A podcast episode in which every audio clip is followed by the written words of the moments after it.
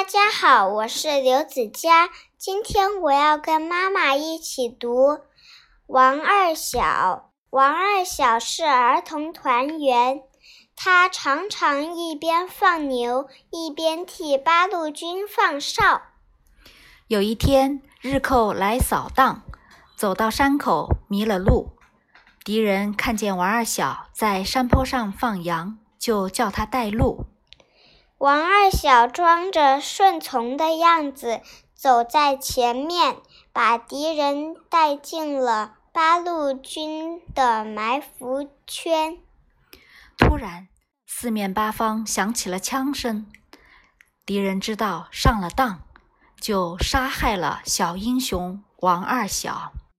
这时候，八路军从山上冲下来，消灭了全部敌人。